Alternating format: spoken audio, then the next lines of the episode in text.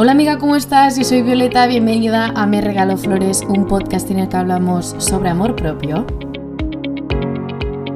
Bienvenida una semana más aquí conmigo y hoy estoy especialmente contenta porque las que ya me seguís desde el principio de los principios, sabréis que este mes es el mes del cumpleaños de Me Regalo Flores. Así es, el podcast cumple un año y estoy muy feliz por toda la comunidad tan bonita que he construido con vosotras. De hecho, ya somos 11.000 las que estáis aquí suscritas y que seguís el podcast y me escucháis eh, semanalmente y estoy, ya os digo, con el corazón lleno de teneros aquí, de escucharos, de que podamos hablar sobre todo vía mi Instagram VioletaJulvJ por si aún no me sigues. Quédate con este dato porque justo el episodio de hoy lo he enfocado a un QA que os hice vía stories. Así que si no me seguís aún, no lo dudes porque allí voy subiendo eh, cosas del podcast también y así estás informada al 100% y no te pierdes nada y también puedes participar en el próximo QA. Saliendo de este paréntesis quería agradecerte el tiempo que me has dedicado a escucharme y a dejarme una review, a recomendarme a tu amiga, a escribirme por Instagram, a dejarme un comentario en TikTok. Agradecerte sobre todo el tiempo que me has dedicado y que has dedicado a este podcast. Estoy inmensamente agradecida por lo que de momento ha llevado, me ha llevado el podcast, que pues ya sí, sí, os acordáis, di una charla hace unos meses a raíz del podcast y vinisteis muchas de vosotras que escucháis el podcast y esto lo quiero repetir este año, así que estad atentas porque mm, se está cociendo la siguiente. Aún no sé ni lugar ni fecha, pero tengo clarísimo que lo voy a hacer. De ahí que haya querido enfocar el episodio de hoy a resolver vuestras preguntas, vuestras dudas, a hablar sobre temas que os interesan más y, eso, y os dedico este episodio a vosotras. Y si veis que vuestra pregunta o vuestro tema no ha salido, pues voy a hacer una segunda parte porque no sé hasta qué punto voy a poder hablar de todo. Así que sin más dilación, vamos con el episodio de hoy. Se han repetido algunos temas y he decidido eh, que obviamente los temas más repetidos iban a ser los que iba a hacer sí o sí en este episodio y he intentado juntar las preguntas de modo que tengan un cierto sentido. Vamos a empezar hablando de las etapas. Eh, una de las preguntas que me habéis hecho es cómo hago para centrarme en mi etapa sin compararme con la etapa de mi amiga. Y otra de vosotras me ha dicho, habla sobre sentirse por detrás de lo que te tocaría estar viviendo. Entre paréntesis, tengo 25 años y estoy estudiando, me siento atrasada en la vida. Nuestro camino es único y no lo podemos comparar con la de al lado, porque a todas nos llega lo que nos tiene que llegar cuando estamos preparadas para ello. Es lo que os decía en el episodio que dediqué a hablar sobre las etapas, hablé mucho sobre los capítulos ¿no? de nuestra vida, que quizás estamos comparando el capítulo 20 de una persona con nuestro capítulo 4 y eso no nos hace ningún tipo de favor. ¿Por qué? Pues porque estamos en una fase de la vida que esa persona ya ha vivido quizás años atrás, ¿no? Y aunque tengamos la misma edad, puede ser que eso sea así. Y eso es algo que tenemos que entender y interiorizar. Y a veces puede ser complicado porque quizás estáis en una situación de decir, ostras, esta persona tiene mi misma edad, ha estudiado lo mismo que yo y ya tiene muchísima más experiencia laboral que yo, ¿qué estoy haciendo mal? Pues mira, yo te diría dos cosas. Uno, si este es tu caso, ¿vale? Y, y sientes eso, pues utiliza esta comparación entre comillas que estás teniendo con tu amiga María para replantearte pues tu vida, ¿no? Para hacer un poco de auditoría de tu vida y decir, vale, ¿realmente esta comparación que estoy haciendo es porque yo quiero la vida que está teniendo ahora mi amiga María? Pues si es así, me voy a poner a aplicar a trabajos parecidos a los de mi amiga María, porque quizás las dos hemos estudiado periodismo y ella está trabajando en una empresa de moda y yo estoy trabajando en un diario, en un periódico muy pequeñito de, me lo invento, un pueblo mm, remoto, ¿no? Pues si yo quiero hacer comunicación de moda, empiezo a informarme, empiezo a tirar mi currículum a esa dirección. Y si no quiero hacer comunicación de moda y simplemente me estoy comparando con ella porque considero que su recorrido es mucho mejor que el mío, pues me doy cuenta de que no es así. Me doy cuenta de que quizás yo sí, ahora estoy en un pequeño periódico de un pueblo remoto, pero quizás mi next step es ir a un periódico más grande y de ahí pues saltar y ir a uno gigantesco de, del extranjero, ¿no? Y que ahora mismo pues este periódico pequeño me está permitiendo dar el paso para prepararme para el siguiente escalón, ¿no? De esta escalera. Lo que os puede ayudar en estos casos es coged vuestro journal o coged, sí, vuestro ordenador, pero yo os recomiendo siempre papel y boli, que es lo que yo considero que te hace estar también más presente, y escribid precisamente eso, escribid vuestra situación actual y la situación en la que os gustaría estar, ya sea la de vuestra amiga María o la que queráis. Y ved cuál es el siguiente paso que tenéis que dar para acercaros allí, que quizás no podéis dar el salto del pequeño periódico remoto de, pueblo a ese periódico grande de ciudad donde podéis en la sección de economía, pero quizás podéis dar el salto a un periódico más pequeño de la ciudad en la sección de economía, ¿no? Este es un ejemplo muy específico que me acabo de sacar de la manga, pero porque, bueno, resuena un poco conmigo porque como sabéis yo estudié periodismo y lo he visto mucho en el caso de mis compañeros, de decir, tengo compañeros que están en la televisión española, que están en, Radio Nacional Española y decir, ostras, yo no he hecho eso, pero es que realmente yo no quiero eso, ¿no?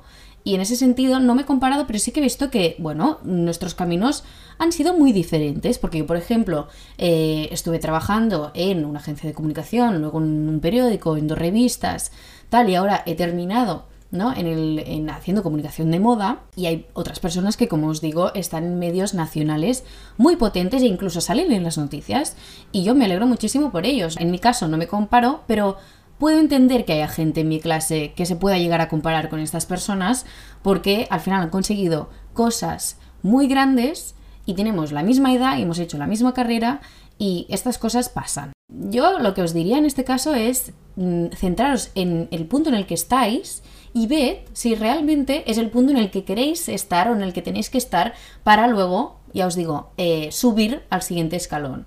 Si es así, pues tranquilísimas, porque todo os va a llegar.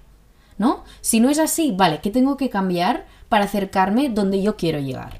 Y luego, por otro lado, em, el tema de sentirse atrasada en la vida puede ser muy común, sobre todo porque ahora mismo, en esta época en la que tenemos acceso a absolutamente toda la vida de la gente, prácticamente, ¿no? Porque vemos a que se, en LinkedIn en qué están haciendo a nivel trabajo, en redes sociales qué están haciendo a nivel ocio, o con su vida, ¿no? Como es su vida, etcétera, etcétera, pues es mucho más fácil caer en esta comparación y mucho más fácil caer en pensar que estamos haciendo algo mal o que estamos yendo más lentas de lo normal, ¿no?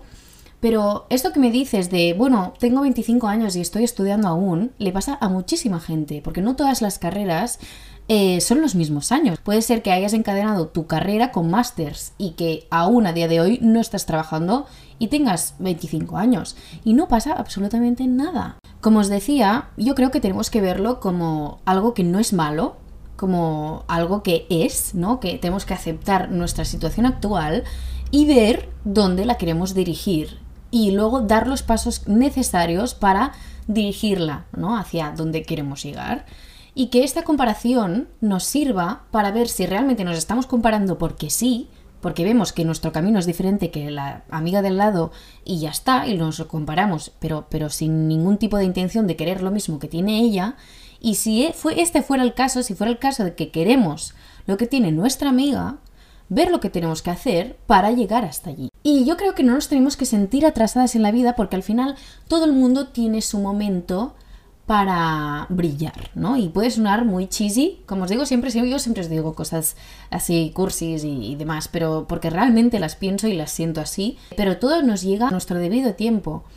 Y si tú, amiga, a los 25 sigues estudiando, es porque tienes que seguir estudiando, porque así lo has decidido y porque quizás donde tú quieres llegar, pues te hace estar estudiando a los 25 años. Es que hay gente que acaba la carrera a los 22 y a los 25 aún no sabe si lo, de lo que está trabajando es de lo que le gusta o que quizás no sabe su objetivo en la vida a los 25 y también está bien Porque la cosa es ir viendo, irnos conociendo. Y ya te digo, y quizás te sientes atrasada porque estás estudiando con 25 años, pero es que hay alguien con 30 que quizás se pone a estudiar algo completamente diferente a lo que había estudiado porque de repente se da cuenta con 30 años de cuál es su objetivo, de cuál es su propósito, de cuál es su trabajo soñado. Así que, en ese sentido, si tú estás estudiando lo que a ti te gusta y estás trabajando para conseguir eh, el trabajo que quieres, la vida que quieres, pues con la cabeza bien alta.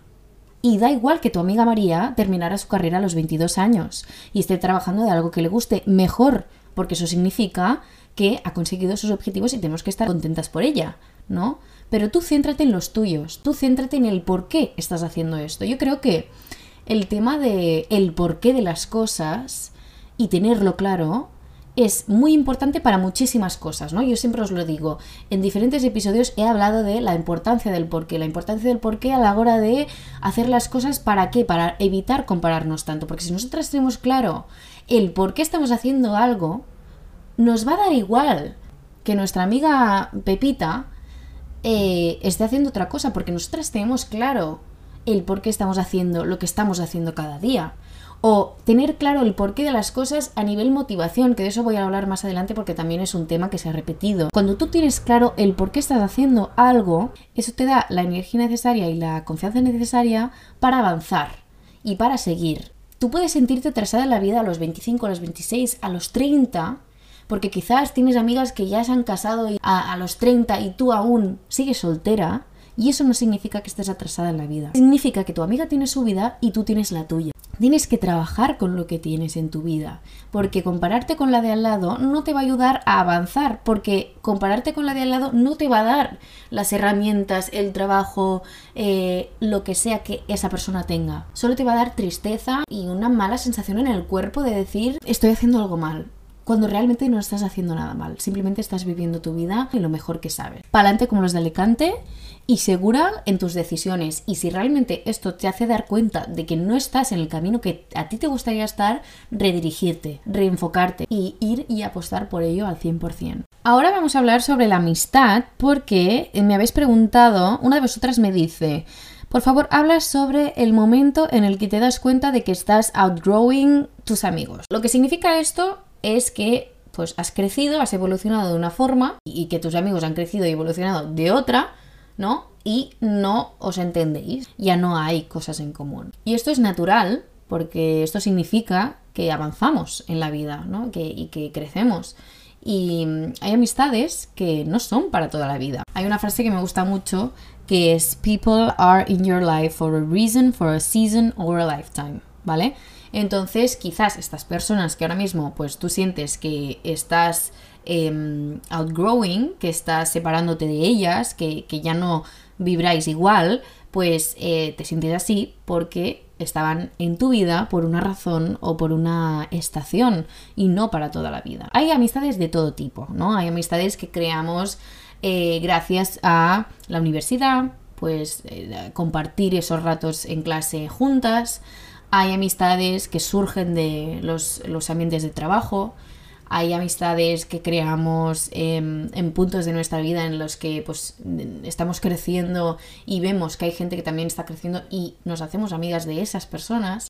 Hay amigas de la infancia, obviamente, y, y muchas más, ¿no? Y yo creo que mm, esto pasa cuando tú estás em, creciendo y hacia una dirección que quizás esa persona o ese grupo de amigos no está yendo hacia esa dirección, ahí es donde empieza a haber ese espacio de decir, ya no me siento con la misma energía eh, o ya no siento que la amistad sea la misma, ¿no? Porque quizás ya lo que solíais hacer no resuena con vosotras o ya las conversaciones son diferentes y no os gustan, ya no tenéis cosas en común y eso puede pasar eh, a menudo, quiero decir, os puede pasar con amistades de la infancia que crecéis y veis que luego ya no tenéis nada en común, ya no compartís espacios. Y, de hecho a mí me ha pasado, me ha pasado que ya eh, siento que ciertas personas que estaban en mi vida no estamos en la misma sintonía y eso hace que, bueno, que obviamente yo tengo una relación cordial con ellas, pero ya no las considero amigas, ¿no? Porque veo que hemos evolucionado de formas tan diferentes y siento que hablamos incluso idiomas diferentes, ¿no? Y esto puede pasar y esto es natural, esto forma parte de, de crecer y de madurar y, y de la vida. Si no hay valores en común, etcétera, etcétera, esa distancia hace que pues, realmente se, se, termine la relación, ¿no? En cambio, si es una amistad que tú sabes que es para toda la vida porque pues eh, no compartís espacios, pero vais quedando a lo largo del tiempo, ¿no? Eh, encontráis ratos para poneros al día, igualmente compartís esos valores y estáis en sintonía, esa amistad va a perdurar. Pero si no es así y encima hay distancia, esa amistad pues es normal que se vaya apagando. Cuando nosotras evolucionamos como personas, lo que nos puede pasar es que ese grupo de amigos se sienta como nuestra versión antigua.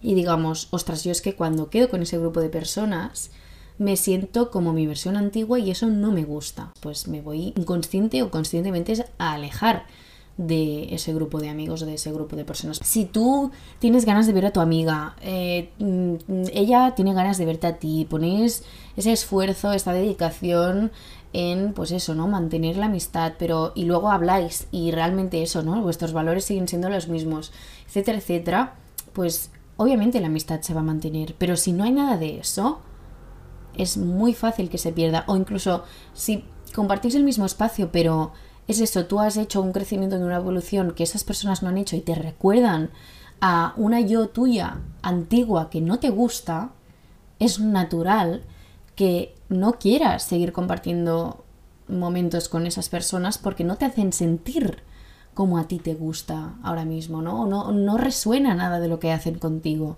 Entonces eso, sobre esto yo lo que te diría es que es completamente natural y, y pasa y pues que dejes de quedar con esas personas progresivamente. Si estás realmente outgrowing a esas amigas, pues eso va a ser mutuo, entre comillas, ¿no? Porque ni tú las ves a ellas como las veías antes y ellas te ven a ti también de forma diferente porque tú has evolucionado y has crecido. Con lo cual yo creo que se trata de establecer esa distancia y encontrar amigas que, nuevas que, que vayan con tus valores actuales y con esa evolución que has hecho. Otro tema que ha salido ha sido el de la motivación. Una de vosotras me pide que hable sobre la desmotivación y otra sobre la falta de motivación y pérdida de ilusión. Yo tengo un capítulo que se titula Motivación, donde profundizo sobre este tema. Aún así, como esto es un QA y podéis preguntarme lo que os dé la gana, voy a hablar de este tema once again y las veces que haga falta. Vale, yo creo que la motivación la encontramos en diferentes cosas y cada una tiene sus cosas que le dan ese chute de energía que podríamos etiquetar ¿no? como motivación. Lo que os aconsejaría sería que encontréis esas cosas que a vosotras os dan ese chute de energía. Que encontréis esas cosas en el día a día, que sean pequeñas, que os den esas pequeñas dosis de, de motivación, ¿no? Cosas como escoger la taza que más os gusta para haceros el café. Cosas como escuchar la playlist más animada cuando os levantáis cada mañana. Haber buscado inspiración de outfits en Pinterest el día antes y vestiros como a vosotras os gusta para sentiros mejor, ¿no? Tener, por ejemplo, frases que os motivan eh, cerca de, de, donde más estáis, por ejemplo, en el espejo del baño, en el espejo de la habitación, pegarlas en algún sitio de la habitación, ¿no? Para que las veáis, para que las tengáis presentes. Algo visual también podría ser una vision board. Si no la hacéis cuando empieza el año, para una vision board para el año, pues la podéis hacer ahora, cuando os dé la gana realmente. Una tabla, ¿no? De, de fotos, de imágenes que os motivan a tener la vida que queréis tener, ¿no? A conseguir la vida que queréis tener. Entonces, tener algo así cerca es muy motivador. Porque yo quizás me levanto con, con los ojos pegados, ¿no? Y ya, si me pongo mi playlist, eh, me voy a lavar la cara, veo las frases positivas que tengo pegadas en el espejo, luego voy a mi habitación, me cambio, lo que sea, veo la vision board. Todo eso nos está dando ese chute de energía que podríamos asociar con la motivación. Y luego, por otro lado, también lo que os he dicho antes del por qué. Eh, ¿Por qué estás yendo a esas clases? ¿Por qué? ¿Te están ayudando a acercarte a ese trabajo soñado que quieres? Pues entonces esa es tu motivación. El por qué. ¿Por qué estás yendo a ese trabajo? Que ese trabajo quizás te va a ayudar a subir al siguiente nivel pues adelante, esa es tu motivación. ¿Por qué estás, mm, me lo invento, eh, empezando este negocio, empezando este proyecto, empezando este libro, empezando esta carrera musical? ¿Por qué lo haces? Porque quieres llegar a esa eh, vida soñada, ¿no? Entonces, adelante, esa es tu motivación. ¿Por qué estás yendo al gimnasio? Porque quieres llegar a sentirte pues bien contigo misma, a sudar, a liberar energía y sentirte bien, pues adelante, esa es tu motivación, ¿no? Entonces, encontrar los porqués de las cosas que hacemos nos va a motivar, porque nos va a recordar por qué las estamos haciendo y eso en sí ya nos va a dar ese chute de energía que necesitamos. Y además, como extras, ya os digo, tenemos la playlist, las frases motivacionales, eh, la vision board mm, que podemos tener en la habitación, que os digo, cuantas más cosas motivadoras tengáis a vuestro alrededor, más fácil os va a ser manteneros en este estado de motivación. Y el tema de estar desmotivadas, tal, es también muy natural, o sea, forma parte de la vida, no podemos estar siempre en la cresta de la ola. O sea, es natural que haya semanas que por lo que sea estemos más hundidas, más desmotivadas y lo veamos todo mal. Yo también tengo esos días. Y los acepto por lo que son. Días de mierda. ¿No? Y luego intento que no se repitan y que no sean algo mm, que se alargue mucho. Por mi propio bien. Con lo que bueno, si estáis desmotivadas, si estáis poco inspiradas, os animo a que volváis a hacer esas cosas que os hacen sentir vosotras. Retoméis mm, hobbies que sabéis que os encantan, como por ejemplo podría ser pintar, podría ser un deporte, podría ser hacer X actividad con vuestras amigas. Volváis a hacer eso que os mantenía ilusionadas y mm, pues que además también como plus hagáis todas estas cositas que os he podido decir, ¿no? Escuchéis música que os anime, em, tengáis cerca de vosotras fotografías eh, o hagáis carpetas de Pinterest que, de imágenes que os inspiren, de cosas que os inspiren, de cosas que os motiven, para que podáis acudir a eso cuando tengáis esos días de bajón también. Y también os recomiendo buscar em, hábitos o crear hábitos motivadores, como podría ser eh, bailar por la mañana cinco minutos una canción, ¿no? Ya luego te activas y te sientes motivada. Otra cosa podría ser, como os digo, hacer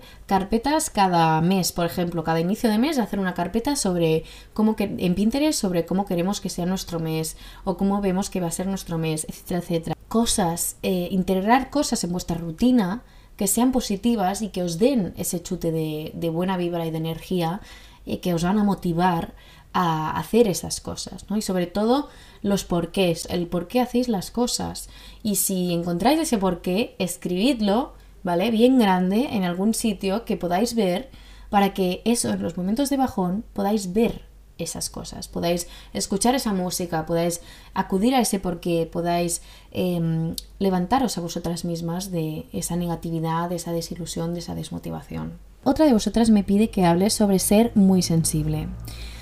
Amiga, te entiendo. Sé lo que es ser muy sensible porque desde pequeña me han llamado intensa, me han llamado de todo y yo pensaba que simplemente pues eso, ¿no? Era demasiado sensible y ya está, porque eso es lo que sentía que decía la gente de mi alrededor, ¿no?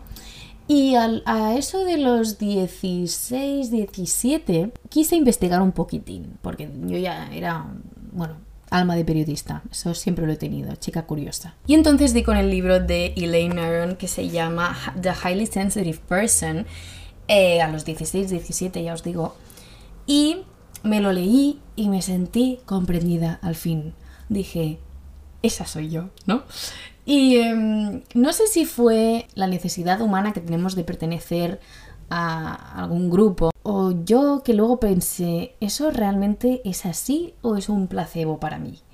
Pero no, o sea, me di cuenta de que sí, de que pues si yo sentía que eso resonaba conmigo y me sentía tan identificada en cada página del libro, pues tendría que ser por alguna razón y me di cuenta de que yo era una persona altamente sensible. Para las que me estáis escuchando y también seáis paz, este libro os puede ayudar a encarar la vida eh, siendo paz. De hecho, eh, se llama The Highly Sensitive Person y abajo pone How to Thrive When the World Overwhelms You. A mí, ya os digo, me ayudó mucho a sentirme comprendida porque pensé, ostras, mm, es que me molesta todo. Me molestan mucho todos los ruidos, mm, me molestan mucho las luces. Me emociono y empatizo de forma extrema con, con absolutamente todo el mundo.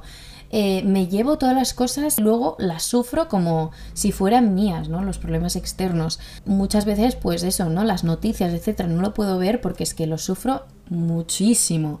Y luego termino mal, termino estando mal. Y había muchas cosas como estas que se hablan en este libro y que se tratan en este libro. Fue clave y lo encontré en un momento que lo necesitaba mucho. Y además también me di cuenta de que si eres paz es porque alguien de tu familia también lo es y descubrí que mi tía es Paz. Entonces, pues bueno, pasé mucho tiempo con ella, eh, la conocí mucho más y empecemos a tener una relación que no habíamos tenido hasta el momento porque no, no tenía ni idea de que ella era Paz, entonces vimos que compartimos muchas cosas en común, tuve ese vínculo diferente con mi tía que no había tenido hasta el momento. Si yo tengo que hablar sobre ser paz eh, y sentir muchísimo, pues a día de hoy lo siento como algo muy bonito y algo por lo que tenemos que estar muy agradecidas. Porque yo siempre pienso, sería mucho peor no sentir nada, no emocionarnos por cualquier cosa que, que nos pasa. Sería mucho peor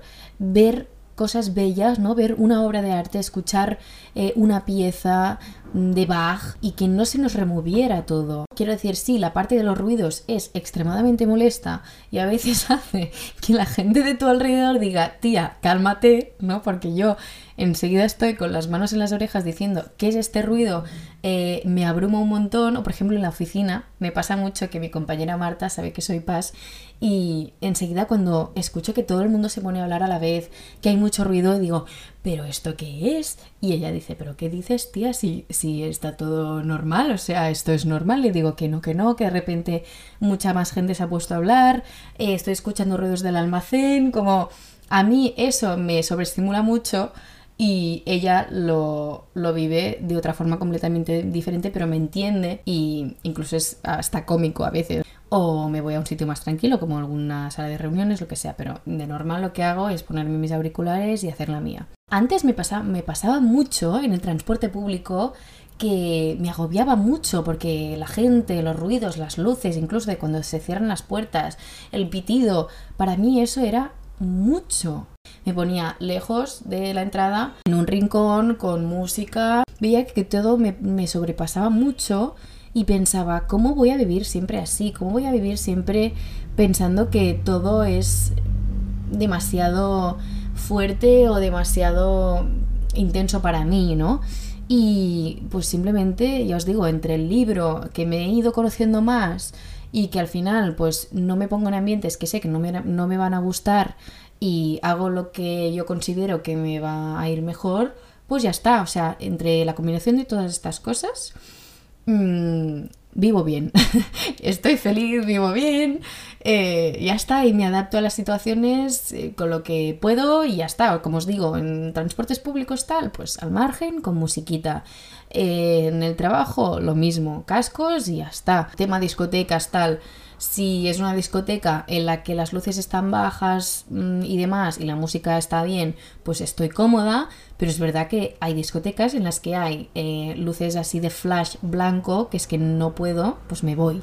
O la música es demasiado fuerte, pues pido que nos movamos y si no puedes, mm, no puedo seguir, pues también me voy. Es que al final es adaptarnos a las situaciones que nos vamos encontrando, hacer normal, hacer nuestra rutina, nuestra vida y obvio que si podemos evitar eh, ciertos ambientes, ciertas situaciones que sabemos que nos van a hacer estar mal, pues, pues eso, ¿no? Igual que ver películas em, demasiado tristes o demasiado fuertes, a mí verlas muy a menudo no me va bien, porque empatizo demasiado con los personajes y luego estoy mal. Empatizo demasiado con la historia, con los personajes y luego no estoy bien.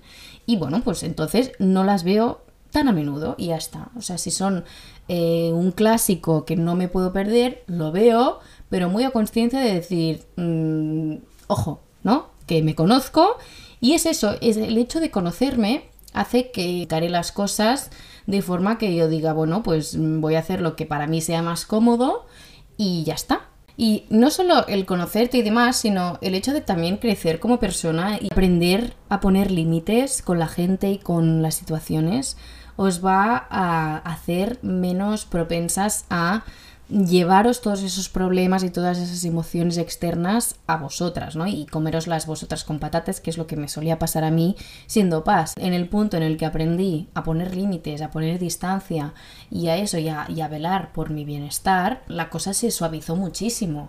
¿No? Porque si al final eres una esponja que absorbe y absorbe y absorbe todo lo que le llega y lo vive y lo siente como si fuera suyo, además de lo suyo que ya está sintiendo, es que eso es insostenible. Lo que os recomiendo es eso, es eh, conoceros y luego conforme os vayáis conociendo y vayáis creciendo y aprendáis a poner límites, etcétera, etcétera, etcétera, todo eso va a llegar a un nivel regulado.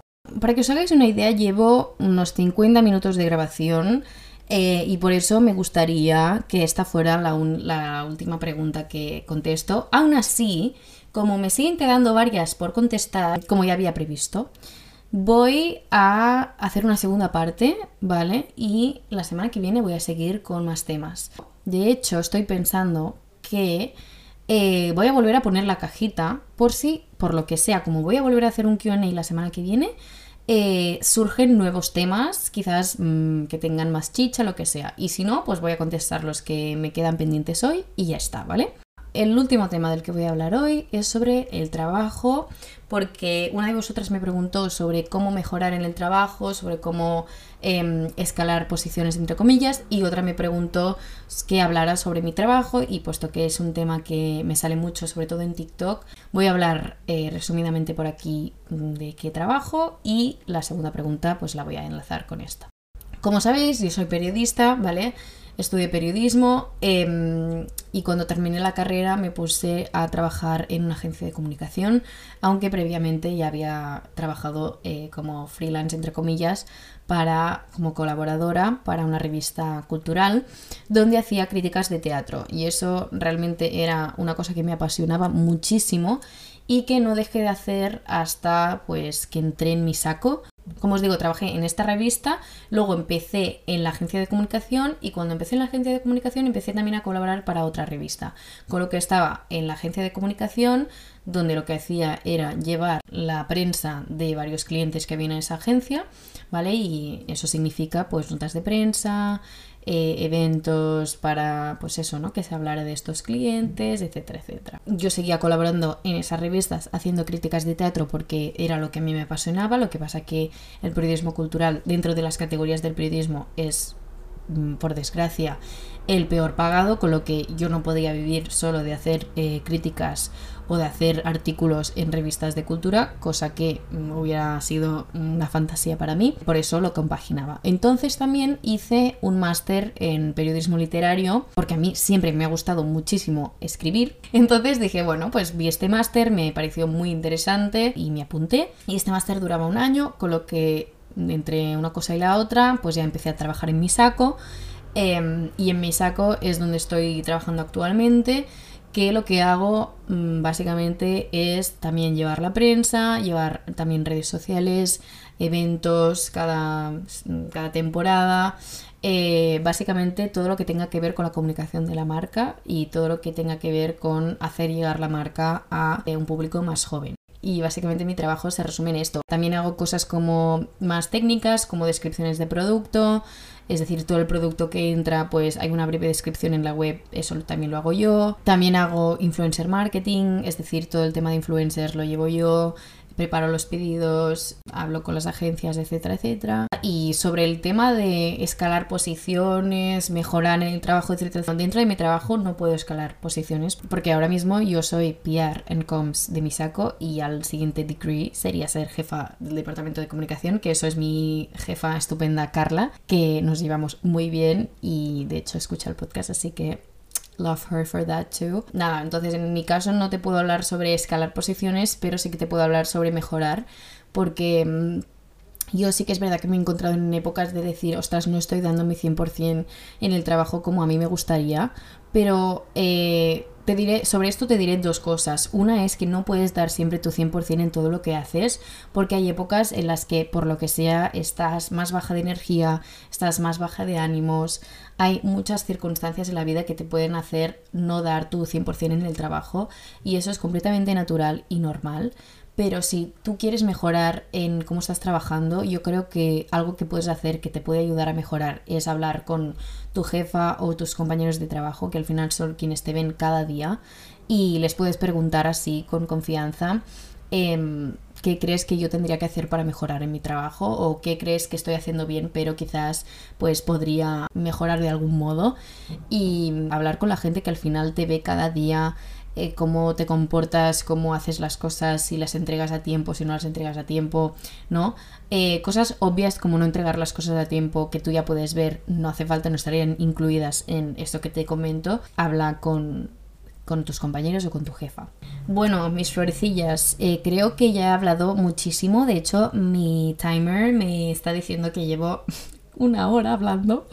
Así que lo vamos a dejar aquí ya sé que luego al editar esto no va a durar una hora, pero bueno, esta es la magia de la edición, que luego pues quito los, ruidos que han podido haber eh, cuando me he trabado con alguna palabra, etcétera, etcétera, todo esto lo quito. Pero bueno, eh, a, ver, a ver cuánto dura este episodio. Eh, me he enrollado como una persiana con los, las dudas y las preguntas que me habéis hecho. Y como os digo, voy a hacer una parte 2. Así que estad atentas a mi Instagram VioletaJulBJ para cuando yo ponga la cajita de mm, temas, si acabáis de escuchar este episodio y os surge un tema nuevo o lo que sea, eh, me lo ponéis por allí y yo pues lo tengo en consideración para el episodio de la semana que viene. Eh, así que bueno, os agradezco una vez más que estéis aquí escuchándome semana tras semana y por el apoyo que me dais vía mis redes sociales. De verdad estoy muy muy agradecida y muy orgullosa de, de todo lo que estamos eh, consiguiendo juntas, ¿no? Este, esta evolución, este progreso, este crecimiento personal eh, y este amor propio que nos vamos em, dando día tras día o que vamos intentando cultivar semana tras semana. Y nada, espero que tengáis una semana genial y os mando un abrazo enorme.